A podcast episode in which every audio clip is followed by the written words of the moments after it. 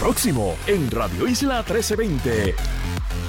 El borrador del plan de mitigación, adaptación y resiliencia al cambio climático presentado por el Comité de Expertos y Asesores sobre Cambio Climático, el informe especial de una organización argentina que revela la falta de mecanismos en el gobierno para reducir la pobreza y mitigar el impacto del COVID-19 y el más reciente informe de la Comisión Ciudadana para la Auditoría Integral del Crédito Público sobre el plan de ajuste de la deuda de la Autoridad de Energía Eléctrica. Son los temas hoy en la próxima hora de Agenda propia. Todo el mundo tiene su agenda. Políticos, empresarios, organizaciones e individuos. La nuestra, investigar, fiscalizar, incomodar, sacar a la luz lo que nos afecta o nos quieren ocultar. Estás en sintonía de Agenda Propia. Saludos y bienvenidos y bienvenidas a otra edición de Agenda Propia. Soy Damari Suárez y les invito a que me acompañen durante toda esta hora en el único programa en la radio puertorriqueña que se especializa en la investigación a fondo y en la fiscalización. Agenda Propia es un espacio semanal producido por el Centro de Periodismo Investigativo para discutir de manera crítica el quehacer noticioso, económico y social del país. Recuerde que nos encuentra en arroba CPIPR, tanto en Twitter como en Instagram y en Facebook. Además, pueden buscar nuestra página www.periodismoinvestigativo.com y allí se mantienen informados e informadas sobre nuestras investigaciones. En nuestra agenda del día, hoy discutimos el borrador del plan, bueno, el primer borrador del plan de mitigación, adaptación y resiliencia al cambio climático que fuera presentado recientemente recientemente por los miembros del Comité de Expertos y Asesores sobre Cambio Climático. Este borrador propone las estrategias para responder al cambio climático en Puerto Rico que recomienda este panel de expertos. Los documentos serán discutidos en vistas públicas a partir del 10 de noviembre, antes de someterse a la evaluación legislativa.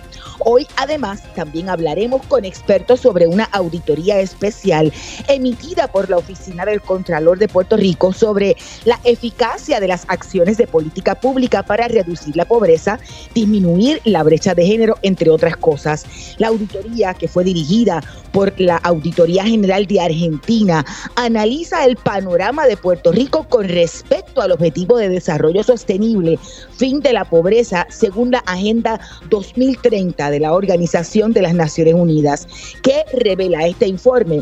En breve le decimos. Y finalmente discutimos además el más reciente informe de la Comisión Ciudadana para la Auditoría Integral del Crédito Público sobre el plan de ajuste de la deuda de la Autoridad de Energía Eléctrica. Este informe señala que la propuesta de pago para los bonistas es insostenible para Puerto Rico. ¿Cuáles son los fundamentos? Hoy lo analizamos. Para eso, iniciemos Agenda Propia. Vamos a la cita directa. Bueno, y hoy el Comité de Expertos y Asesores sobre Cambio Climático, bueno, la semana pasada realmente publicó el primer borrador del Plan de Mitigación, Adaptación y Resiliencia al Cambio Climático. Han pasado ya cuatro años desde que se aprobó la Ley de Mitigación, Adaptación y Resiliencia al Cambio Climático de Puerto Rico, la Ley 33 del 2019, que fue la que estableció el mecanismo para fijar una política pública dirigida a enfrentar los desafíos medioambientales en Puerto Rico hablar sobre este borrador en línea telefónica ya nos acompaña Carl Soderberg, miembro del Comité de Expertos y Asesores sobre Cambio Climático. Saludos, bienvenido, ingeniero, a Agenda Propia. Muy buenas tardes y muchas gracias por tenerme en tu programa.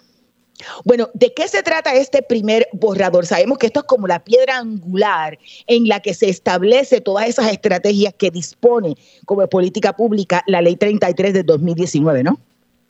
Correcto, pues así a, modo de introducción contiene alrededor de 700 páginas, 76 guías, 155 cursos de acción o recomendaciones concretas de qué se debe hacer y casi 800 estrategias para lograr esos cursos de acción.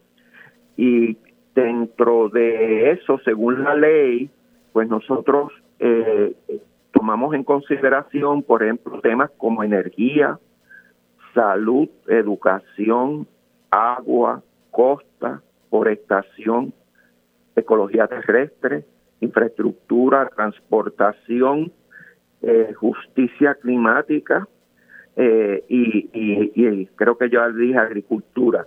Así que eh, enfocamos en cada uno de esos temas de cómo el, el impacto del cambio climático los afecta, qué medidas entonces se deben de tomar para proteger muchos de, esa, esos eh, desarrollos aquí en Puerto Rico y, ahí tenemos el plan. Ustedes han estado trabajando durante muchísimo tiempo y habían hecho unas recomendaciones preliminares. ¿Cómo, de, qué forma podemos no distanciar, sino distinguir o diferenciar este primer borrador de esas otras recomendaciones que habían dado preliminares y hasta qué punto, qué tipo de recomendaciones eh, prioritarias ofrece?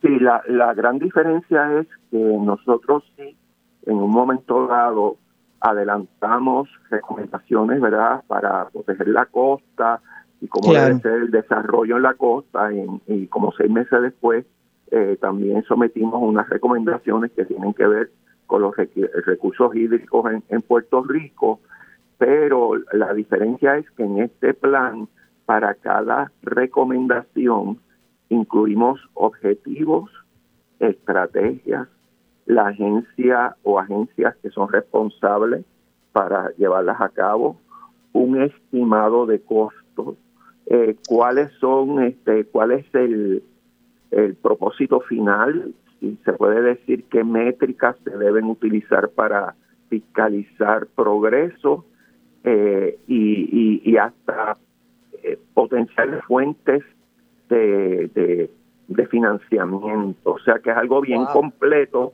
para que no haya excusa de que, mira, no lo puedo hacer o qué es lo que vamos a hacer ahora.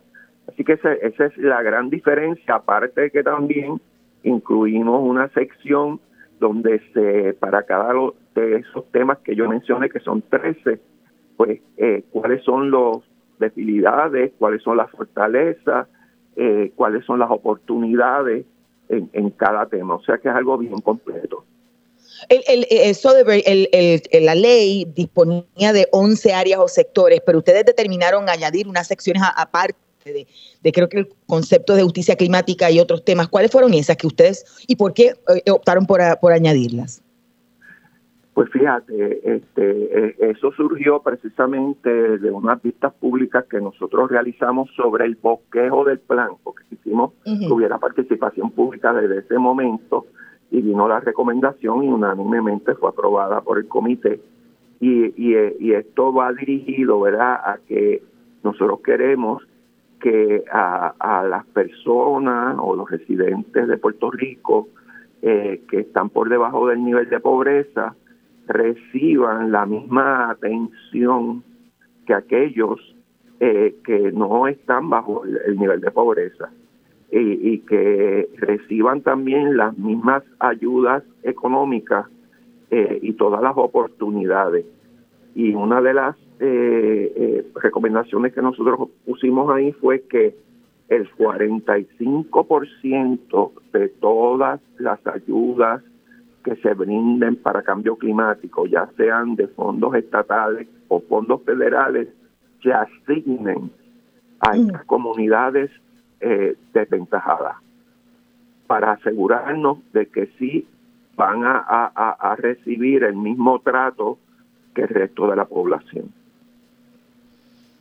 Vamos, vamos un poco por áreas, porque me pareció importantísimo una de, las de, de las recomendaciones de, de, ustedes en el comité, en este plan, sobre el uso de la infraestructura natural como la primera alternativa para mitigar los efectos de la erosión costera. ¿De qué se trata y cuáles son eh, esas recomendaciones que ustedes dan muy puntualmente? Bien, nosotros, eh, nuestra recomendación es que primero se intente con eh, sistemas naturales, como por ejemplo siembra de mangle, construcción de dunas, este, revivir o, sembrar arrecifes de coral, porque ya existe la técnica de sembrar arrecifes de coral especialmente en, lugares donde ya eh, ha habido grandes mortandades por altas temperaturas o altas concentraciones de sedimentos, que eso será, eso sea la primera opción que se busque. La segunda opción, entonces tendría que ser algo híbrido, cuestiones naturales con alternativas, eh, ¿verdad? Convencionales como muros de cemento, diques, y la última opción es, como dicen, la infraestructura gris, que es estrictamente, cuando no haya más remedio, ¿verdad? Este, pues, pues los diques, los, los, eh, los muros, ese tipo de, de proyectos. Ustedes también plantean la prohibición de nueva construcción en, en, las costas. ¿Qué, otros, ¿Qué otras recomendaciones se dan sobre, sobre esa erosión costera y lo que debe o no hacer, no tan solo el gobierno, sino también ¿verdad? La, empresa privada? Porque el, plan no solamente abarca en términos de, de, de recursos o de acciones estrictamente gubernamentales. Sí, nosotros claramente recomendamos que no se construya en áreas vulnerables al aumento, que no haya nueva construcción en áreas vulnerables al aumento del nivel del mar y a las a las marejadas ciclónicas, inclusive a otro tipo de marejada como la que recibimos en Puerto Rico en la época, entre comillas, de invierno, que por ejemplo afecta mucho esa área norte como Barceloneta, Arecibo, inclusive ha destruido casas, ya. Eh, o sea que esa es la recomendación. Entonces, sobre lo que ya existe, ¿verdad? Pues nosotros lo que recomendamos es que si se intente medidas de protección in situ, eh, si es que se pueden, y si no es factible o no hay los fondos, pues que haya una reubicación planificada a áreas donde no sean vulnerables a, tanto el aumento del nivel del mar como las marejadas ciclónicas. Vamos ahora en términos de otros temas muy puntuales y, también muy importantes. Me llama la atención en la energía y en, el caso del uso de agua. ¿Qué puedes destacar con respecto a qué plantea este borrador del plan? Pues mira, la, la energía la ley es bien clara, la, ley de, cambio climático y la ley de política pública energética eh, contienen lo mismo. O sea que tenemos dos leyes puertorriqueñas que exigen, exigen, ya, va más de una recomendación nuestra, que eh, haya una transformación en el país en términos de la generación de energía eléctrica que se deje la transformación a base de, que se dé la generación a base de combustibles fósiles y se sustituya por energías renovables y establece, eso no es de la noche a la mañana, pero sí establece unas fechas intermedias y que se logre totalmente para el año 2050, que es la mitad del siglo. Eh, eh, a pesar de que ambas leyes lo exigen, la realidad es que ahora mismo solamente el 6% de la generación de energía es a base de energía renovable cuando debería ser ya 20% y por lo que he leído en los periódicos continúan los atrasos en los proyectos de, que utilizan energía renovable por cuestiones que yo encuentro que son burocráticas porque hay empresas que están listas a invertir en esto por un lado y por otro lado hay fondos federales para poner este placas solares en los techos de las casas, dicho sea de paso, completamente gratis, oíste esto, gratis en aquellas casas de personas desventajadas, fondos federales. Pero yo no veo mucho movimiento, o sea, no sé qué, qué, es lo que pasa, no sé si es que el cartel del petróleo todavía está ejerciendo presión, para dar los últimos suspiros, pero algo está pasando ahí. ¿Usted ve eh, viable esa, esa aun, cuando lo estipule por ley, dos legislaciones distintas, esa transición, eh, no, no, no, ya no el cumplimiento, sino la, la, viabilidad de esa transición? Porque como dice, como dice, ve el retraso y algunas veces uno piensa que son estrictamente situaciones burocráticas. Pues mira, eh, definitivamente se puede lograr. Eh, lo que hay que es este, resolver la cuestión de la permisología y, la contratación de que envuelve la compra de esa energía renovable eh, de generación renovable para que para que se pueda realizar y es y es uno de estas áreas que hay que hacerlo ¿verdad? desde el punto de vista de cambio climático para evitar las emisiones de gases de invernadero, pero también hay que hacerlo desde el punto de vista económico, porque en la medida que no lo hagamos, por ejemplo, ahora mismo, eh, debido al conflicto palestino-israelí, pues ya se dispararon los precios de la gasolina y estoy seguro que del petróleo, y eso lo tenemos que pagar nosotros si no dependiéramos tanto del petróleo. Y fíjate que esto es una forma escalonada para que haya un buen servicio de electricidad en lo que llegamos a 100% renovable, pero a, la misma vez pagando menos por, por la electricidad. Así que sí, la, la respuesta es sí se puede hacer. Eh, usted, y, hemos discutido por muchísimos años el asunto del uso del agua, este, ¿qué recomendaciones da el, comité de expertos sobre, sobre, ese, sobre ese asunto? Pues fíjate, eh, hay, hay una serie de recomendaciones, pero la, las principales es reducir a un 17% la pérdida de agua en el sistema de distribución de la Autoridad de Acueductos Alcantarillados. Y, ¿verdad? según uno critica lo malo, hay que reconocer lo bueno y hay que reconocer que la Autoridad de Acueductos Alcantarillados, antes de que el comité sacara el borrador, que es borrador, no es plan final todavía, eh, ellos establecieron una oficina, eh, reclutaron personal, nuevo personal dedicado exclusivamente a detectar y a, y a, arreglar escapes de agua y ya están en la calle trabajando, o sea que, que eso ya lo están haciendo. También recomendamos que se draguen los eh, los eh, embalses estratégicos. Aquí hay que ver que la Autoridad de Acueductos Alcantarillados por fin ya sacó eh, la subasta y la adjudicó para el dragado de Carraízo, pero hay que ver que hay varios eh, embalses que no le pertenecen a la, a la AAA, sí le pertenecen a la Autoridad de Energía Eléctrica y recientemente ellos indicaron que, que están en el proceso de iniciar las subastas para dragar, por ejemplo, el lago Dos Bocas, que está a un 70% sedimentado y eso es grave. Así que hay, hay eh, eh, ese tipo de movimiento, aparte de que también recomendamos el reuso eh, de aguas usadas tratadas para todo menos agua potable y ya la autoridad de acueducto de alcantarillado ya sacó a subasta un proyecto piloto en Santa Isabel donde esos esas aguas usadas pues se van a utilizar en la agricultura. Así que por ese lado estamos complacidos. ¿Hay alguna otra recomendación que le, surja es que no hayamos discutido y entienda que es una de las prioritarias?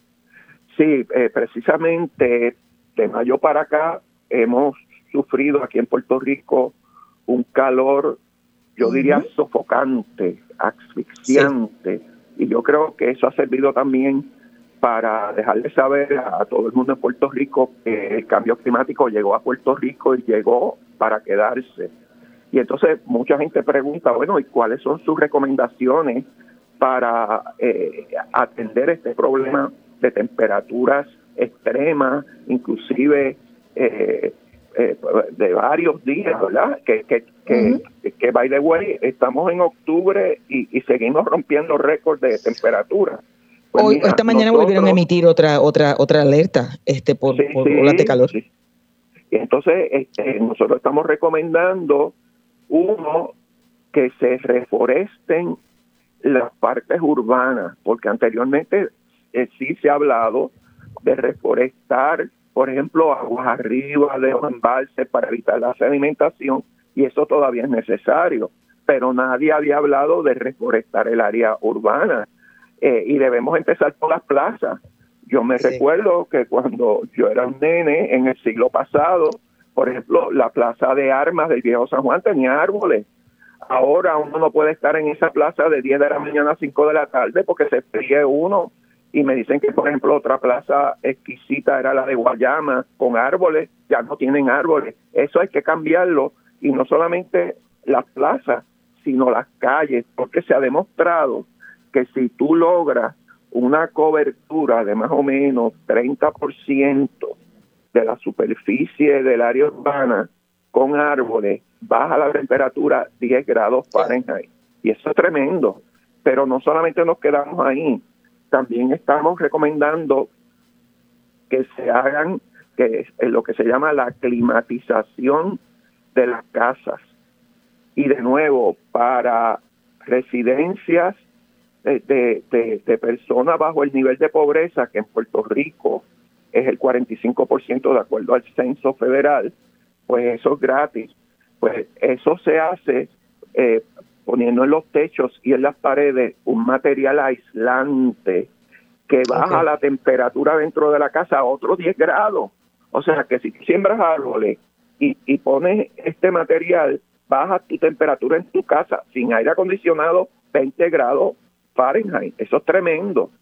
Y además estamos recomendando que cada municipio por lo menos tenga un refugio de enfriamiento, Damari, porque porque aquí cada vez que se anuncia un huracán, pues tenemos, activamos los refugios para aquellas personas que viven en áreas inundables o que tengan casas que no estén estructuralmente correctas para que puedan ¿verdad? Este, sobrepasar el, el, huracán o si hay un terremoto y hay daño, pues hay refugios para atender a las personas afectadas.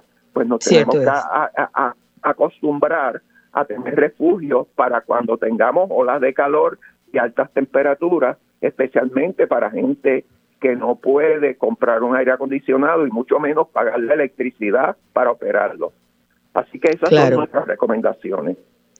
Soderbergh, y en términos procesales, ¿cuál es el próximo paso? Sé que hay unas vistas públicas programadas antes de la evaluación legislativa y, y un poco un estimado de cuándo ustedes entienden puede estar listo el documento final. Sí, mira, me gustaría indicar cuándo son las vistas públicas. Porque claro, ¿y dónde? Muchas veces se hacen aquí en el área metro y se olvida del resto de la isla y nosotros no vamos a hacer eso. O sea, empezamos noviembre 10 en la Universidad de Puerto Rico en Humacao para esa zona este. Seguimos el 17 de noviembre en Ponce, en la Pontificia Universidad Católica. Seguimos el día primero de diciembre en Mayagüez, en, la, en, en el recinto de la Pontificia Universidad Católica en Mayagüez. Y entonces el 8 y 9 de diciembre en la Universidad de Puerto Rico en Carolina. Eh, eh, estas vistas son presenciales y, y pero las dos últimas acá en Carolina también van a ser virtuales, que quiere decir que no importa dónde uno esté en Puerto Rico o si uno está de viaje y está afuera y quiere participar, pues se puede conectar y puede participar. También bien importante que un documento en papel está disponible en las oficinas regionales de recursos naturales de Humacao, Guayama, Ponce, Mayagüez, Aguadilla, Arecibo y aquí en San Juan. Y hay un, un vamos a decir, un, documento digital que se puede obtener a través del enlace trna.pr.gov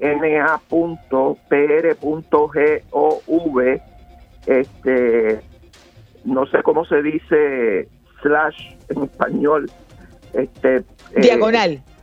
Ah, una diagonal, correcto. C-E-A-C-C, lo voy a repetir. prna.pr.gov diagonal C E A C C y ahí pueden entrar, verlo, comentarlo y queremos que todo el mundo lo comente porque queremos mejorar el documento y yendo a tu pregunta, luego que terminemos el proceso, incorporemos cambios, se somete a la legislatura donde eh, me imagino que ellos llevarán a cabo otras vistas públicas y, y, tienen que aprobar alguna versión del plan que se convierte en ley, Damari. Distintos otros planes que pueden coger polvo. Esto es una ley que se tiene que implantar y la ley le da potestad al comité para implantar, inclusive dar multa a aquellas agencias que no implanten lo que tienen que hacer. ¿Ustedes estiman que esto esté aprobado eh, por la legislatura y convertido en ley eh, antes de que culmine este cuatrienio, antes de, que finalice el 2024? sí, porque nosotros tenemos planeado someterlo a la legislatura en abril del año que viene para darle el proceso, dar la oportunidad a todo este proceso de vistas públicas, incorporar los comentarios, pero creemos que se Sí, porque el, año que viene ya es año electoral y hay una sola sesión ordinaria que culmina el 30 de, junio. Así que ustedes esperan que eso se pueda aprobar antes de esa, de esa fecha en el trámite legislativo. Yo, yo tengo yo tengo esa esperanza porque la gente está reclamando acción a todos los partidos en el, en el, campo del cambio climático. y yo creo que ningún partido se puede este, darle el lujo de no actuar respecto al plan. Gracias. Escuchaban a, Carl Soderberg, miembro del Comité de Expertos y Asesores sobre Cambio Climático. Vamos a una breve pausa, pero manténgase en sintonía. Al regreso hablamos sobre un informe especial de una organización argentina que revela la falta de mecanismos en el gobierno de Puerto Rico para reducir la pobreza y mitigar el impacto del COVID-19. Escuchas Agenda Propia.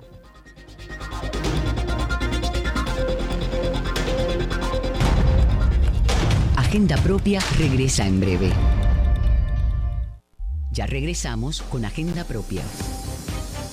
Así es, ya estamos de regreso en Agenda Propia, el programa producido por el Centro de Periodismo Investigativo. Soy Damari Suárez y como siempre les recuerdo buscar nuestras historias en periodismoinvestigativo.com y en las redes sociales del centro. La Contraloría de Puerto Rico publicó una auditoría coordinada sobre la eficacia de las acciones de política pública para reducir la pobreza y la pobreza infantil, mitigar el impacto del COVID-19 y disminuir la brecha de género. La auditoría fue dirigida por la Auditoría General de Argentina y en la misma se analiza el panorama de Puerto Rico con respecto al objetivo de desarrollo sostenible, fin de la pobreza, según la Agenda 2030 de la Organización de las Naciones Unidas, la ONU. Este informe especial reveló que aunque se estableció un marco legal para mitigar el impacto de la pandemia del COVID-19 mediante la creación de una comisión asesora por orden ejecutiva, eso ocurrió el 25 de mayo del 2021, esta comisión creada por ley no estuvo en funciones ni se creó una estructura para su implementación, una orden ejecutiva realmente. La comisión asesora la formaban 11 funcionarios que solo se reunieron en una sola ocasión. De hecho, la auditoría indica que la orden ejecutiva no métodos de participación ciudadana ni acciones para disminuir la brecha de género para atender los objetivos.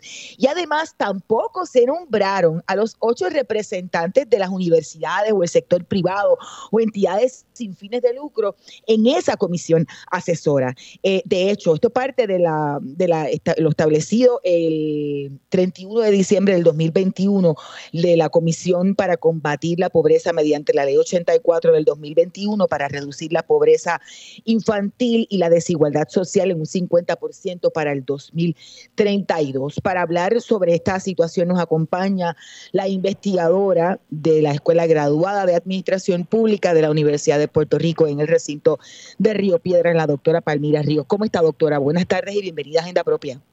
Eh, buenas tardes, Damaris, y muchas gracias por estar nuevamente contigo y con los radioescuchas. ¿Qué le parece los hallazgos de esta investigación que hace la auditoría de esta organización argentina? Que soy onda, son sentimientos encontrados. Por un lado, celebro el que la oficina de la Contralor haya llevado a cabo este estudio. Me parece sumamente importante que en colaboración con la Auditoría General de Argentina se evaluara un objetivo de la Agenda 2030, que es una agenda global, que en todos los países se está implementando como una guía para un tipo de desarrollo económico diferente a como siempre se va el pasado. Hoy entendemos que el desarrollo tiene que ser inclusivo y sostenible. Así que es importantísimo que una entidad pública en Puerto Rico como lo es esta haya mirado a esto. Los resultados duelen, pero no me sorprenden. ¿Por qué? Porque entendemos que una cosa es la aspiración, en este caso, combatir la pobreza. Y como bien señalaste, en Puerto Rico hay leyes, hay organizaciones públicas, hay agencias, inclusive se creó una comisión especial para combatir la pobreza y la desigualdad social en Puerto Rico, algo que se va discutiendo hace muchos años, ¿no? pero se implementado, o sea, esa comisión especial tuvo una asignación de 1.2 millones para implementar este programa. No, para que la gente entienda, eso significa que son mil dos, mil doscientos mil 1.200 millones. Para la implementación de la, del trabajo de la comisión.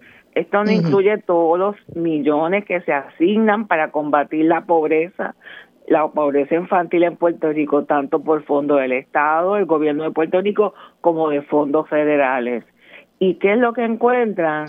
Que no se ha implementado ese instrumento que se crea para luchar con algo que todos y todas en Puerto Rico sabemos que tenemos que combatir y reducir por Pero doctora, vamos allá, el informe lo que dice es que no se habían utilizado al 20 de enero de este año esos 1.200 millones, ¿cómo es posible? Es que, es que nuevamente cuando tú haces un plan, y esta es la importancia de la agenda ODS, que te obliga a ir más allá de la aspiración, tú tienes que desarrollar una agenda, un plan de cómo tú vas a implementar eso y tú tienes que informar y reportar cuál ha sido tu progreso acorde con unos estándares y unas estadísticas. Así que tú no te quedas en el aire, en vaguedades. Tú tienes que tener un instrumento para seguimiento, para evaluación, para examinar, para hacer ajustes en el camino y continuar progresando hacia la reducción de, en este caso, de la pobreza. Ellos están mirando específicamente en la, el impacto del COVID, porque todos reconocemos que la pandemia tuvo eh, muchos impactos negativos a través del mundo y que atrasó el progreso de la Agenda 2030 y las brechas de género, porque también toda la investigación global apunta que las mujeres fueron víctimas particulares de las consecuencias de la pandemia, ¿no? Pero si tú no tienes un plan, tú no tienes implementación, tú no tienes los instrumentos de evaluación, monitoreo y fiscalización, tú no vas a hacer nada. Y eso es lo que da pena, pero en una sola página resumen dónde fue el fracaso. Por un lado dice, el gobierno tiene un marco legal, sí. Eh, ¿Se asignaron los unos recursos? Sí. sí. A veces es lo más difícil, los recursos ¿Se atendió a la brecha de género? No, el plan no lo contemplaba. Pero cuando empezamos a ver los mecanismos de medición, monitoreo, evaluación, retroalimentación, no. O sea que no había un plan. Eso es una idea que no se concretó. Y eso lo vamos a ver repetidamente en Puerto Rico con muchos planes, donde los planes o las propuestas, inclusive son aprobadas por ley, tienen asignaciones presupuestarias, pero no tienen los instrumentos para poderla implementar. Cuando ¿y a, qué, usted se cree que a, qué usted cree eso se debe? Porque en este caso uno podría pensar es que no había dinero, pero, también había dinero. Hay una resistencia en Puerto Rico como que a reconocer la gravedad del, de la pobreza en Puerto Rico. El que tenemos la tasa de pobreza, si no más alta, una de las más altas de todos los Estados Unidos. Eh, la tasa de desigualdad o sea, cada vez que tú ves las tablas, cada vez que ponen a Puerto Rico, la tabla se desvirtúa porque son unos números muy altos. Eh, así que como que no se quiere hablar mucho de la pobreza o muchos quieren inclusive decir de que esta gente realmente están recibiendo ayuda y no están sufriendo tanto como en otros países. Así que desde la administración de Sila Calderón, yo no veo una, una interés y tratar de moverse para reconocer que es un problema medular de Puerto Rico y que tenemos que atenderlo. Y por eso para mí, para muchos de nosotros y nosotras, es muy importante el discutir la Agenda 2030 de los Objetivos de Desarrollo Sostenible, porque pone en el centro de toda discusión y la política pública el combate a la pobreza, el combate a las desigualdades y la protección del medio ambiente. Si no se designaron representantes de la sociedad civil, realmente es otro, es una negligencia, porque hay muchas organizaciones en Puerto Rico y de hecho estamos trabajando en un informe eh, para la Fundación Comunitaria sobre eso, donde hemos identificado organizaciones comunitarias de base en Puerto Rico para cada de uno de los 17 objetivos. O sea que lo que el gobierno está haciendo, lo está haciendo la sociedad civil, las organizaciones comunitarias. E igualmente las universidades, que es la parte no perdonable de que este informe no haya incluido a ese sector las universidades públicas y privadas están trabajando eh, no solamente haciendo investigaciones, pero también creando cursos para formar profesionales con conocimiento sobre los ODS. En la Universidad de Puerto Rico ese curso lo ofrecía yo y una vez yo me retiro, compañeros han seguido enseñando ese curso. Hay estudiantes graduados de Derecho, Administración Pública, Planificación y otros programas toman ese curso y tienen conocimiento sobre los ODS.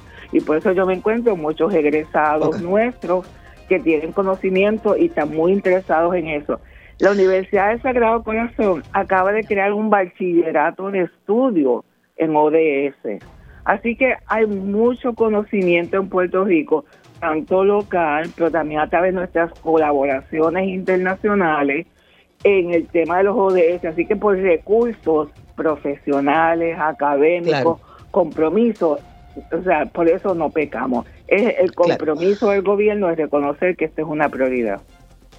Gracias, doctora. Escuchaban a la investigadora Palmira Ríos de la Escuela Graduada de Administración Pública del recinto de Río Piedras de la Universidad de Puerto Rico. Vamos a una breve pausa, pero mantente en sintonía, que al regreso hablamos sobre el más reciente informe de la Comisión Ciudadana para una auditoría integral del crédito público sobre el plan de ajuste de la deuda de la Autoridad de Energía Eléctrica. Escuchas Agenda Propia.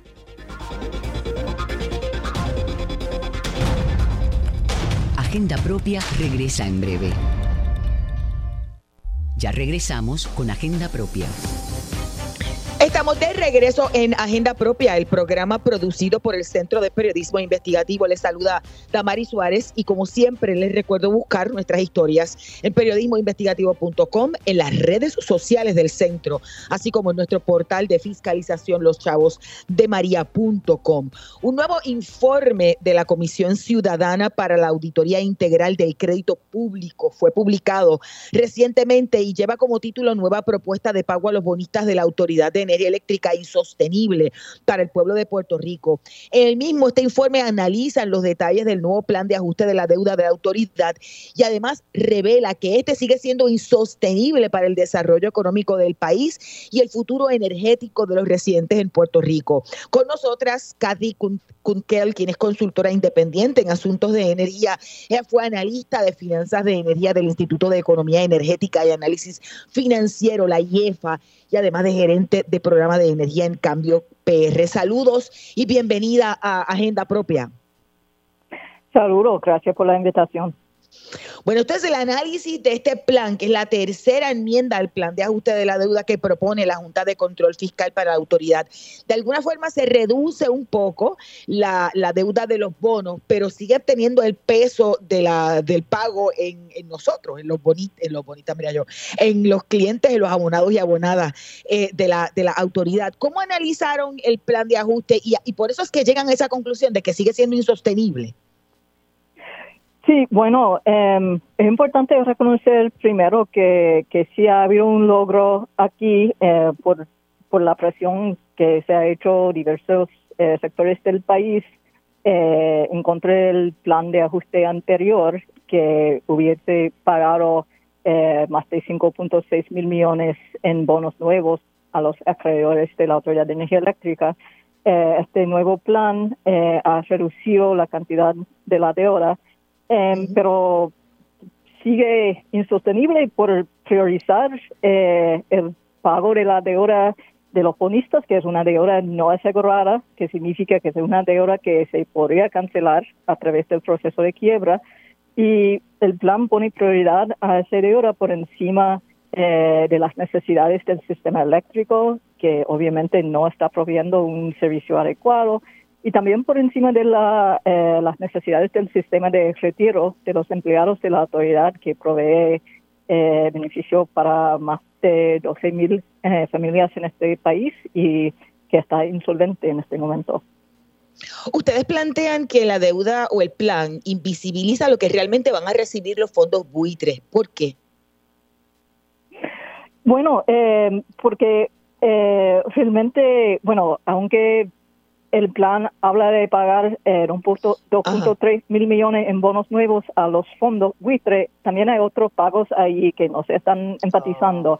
De hecho, hay casi 700 millones eh, en honorarios eh, para los bonistas y para sus asesores eh, legales y, y financieros. Eso es por encima de los gastos de la Junta que, que ya estamos pagando. Esos son los abogados y asesores eh, de los bonistas y también hay algunos eh, eh, pagos a los acreedores que son condicionados, por ejemplo, si la empresa genera que está manejando las plantas de generación de la autoridad, si esa empresa logra realizar ahorros, 25 de esos ahorros ahora están ignorando para pagarse a los bonistas.